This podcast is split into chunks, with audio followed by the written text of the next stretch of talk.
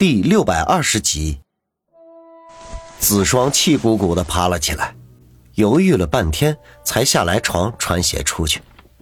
王宇看着他的身影，吐了口气。这一年里，子双的变化很大。如果是在一年前，他绝对不会这样的羞涩尴尬，没准还会有几分得意。时间一分一秒的过去，也不见子双和小竹进来，王宇心中着急，便大声的喊道。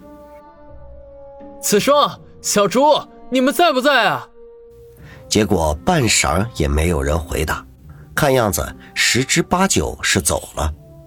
王宇心中暗想：这两个活宝不会把我一个人丢在这里不管了吧？正想着，何梅端着早餐推门进来，见王宇躺着发呆，便莞尔一笑，说道：“王宇，是不是饿了？”王宇见来的是何梅。不禁诧异的问道：“子双和小竹呢？”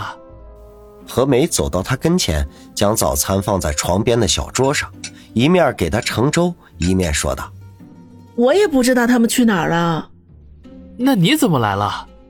我刚才接到电话，说让我过来帮忙照顾你，我就过来了。”何梅用小勺盛了一口粥，吹了吹，送到王宇的嘴边：“粥有点热，你慢点吃。”王宇看了一眼。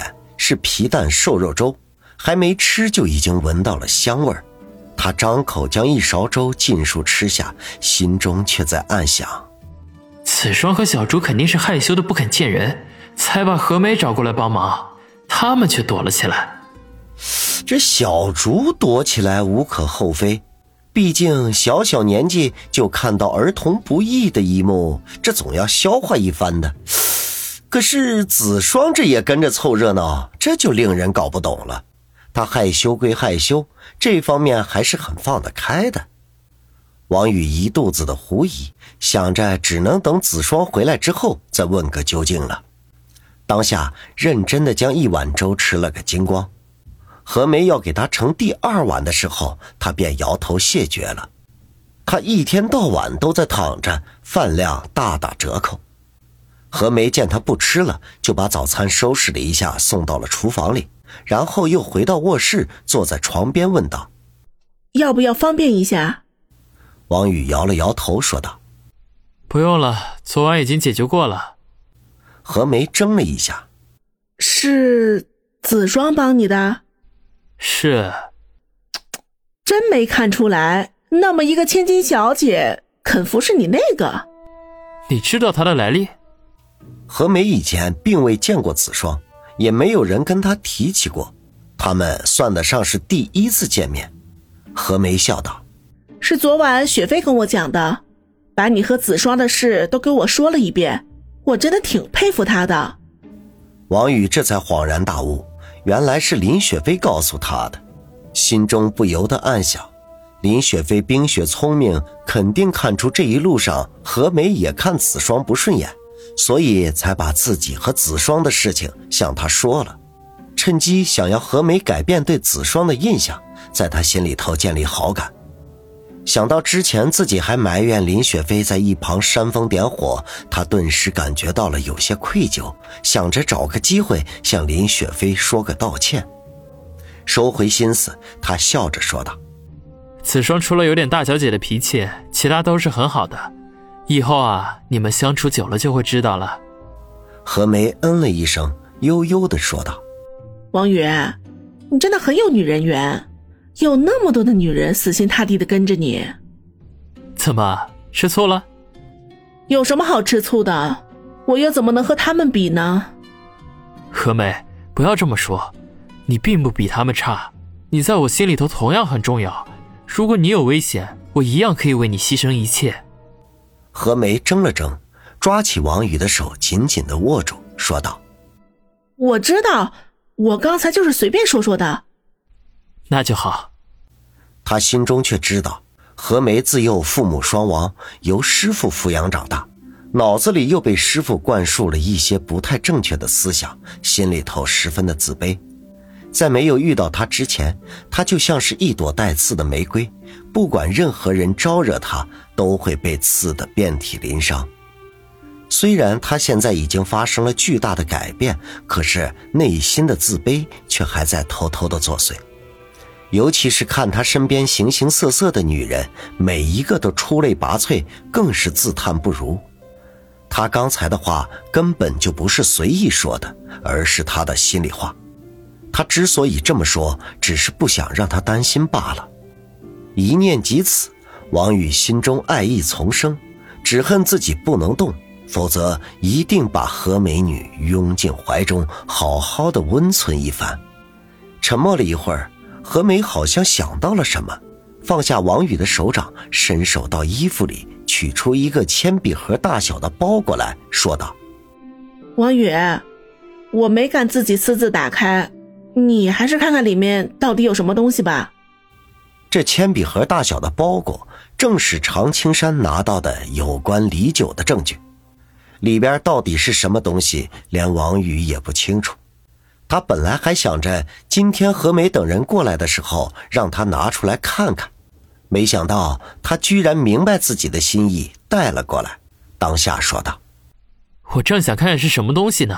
余杭要是敢骗我，我就让他死无葬身之地。”那我打开啦。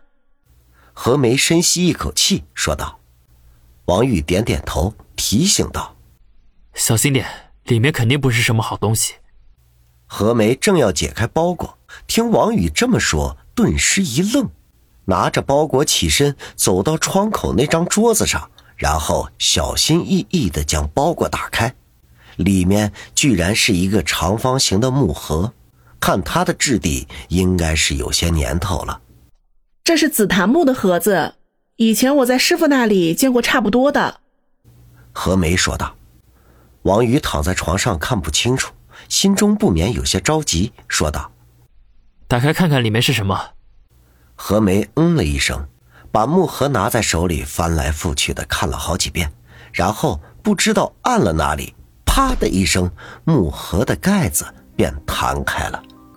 王宇的心顿时提了起来，生怕盒子里有什么机关。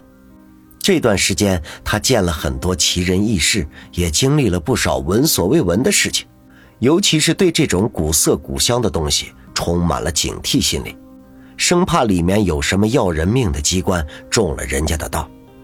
好在盒子打开之后没有任何的异常。何梅拿着盒子回到床边，沉声的说道：“里面有个小册子，拿出来看看。”王宇吐了口气说道。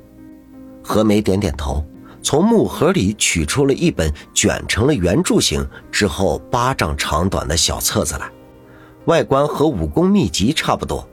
打了开来，封面上写着三个工整的字“花名册”。王宇和何梅都是一愣，心中隐隐有些不安。但凡叫花名册的东西，里边大多数都是一些见不得光的秘密。两人对望一眼，王宇说道：“打开。”何梅深吸一口气，将花名册缓缓的打开，仅仅看了两页，便脸色大变。里面写了什么？王宇见何梅脸色变了，这心中感觉到一阵的不妙，忙不迭的问道：“何梅，声音有些嘶哑的说：‘你自己看。’说着。”将花名册打开，送到王宇的面前。花名册的内容全部都是用毛笔写的小楷。刚刚看了第一页，王宇就觉得口干舌燥，脑袋嗡嗡直响。越是往后看，越是心惊肉跳。最后忍不住说道：“李九疯了。”原来这花名册里居然写着许许多多的大人物。其中甚至有些可以改变国家的命运和走向，而这些人名的下方还用红笔进行了简单的备注，有出生年月日、就职的省份、生平什么的等等。花名册的前半部分中有七八个人被盖上了一个大大的红色死字，这些人正是这几年中各地相继去世的大人物。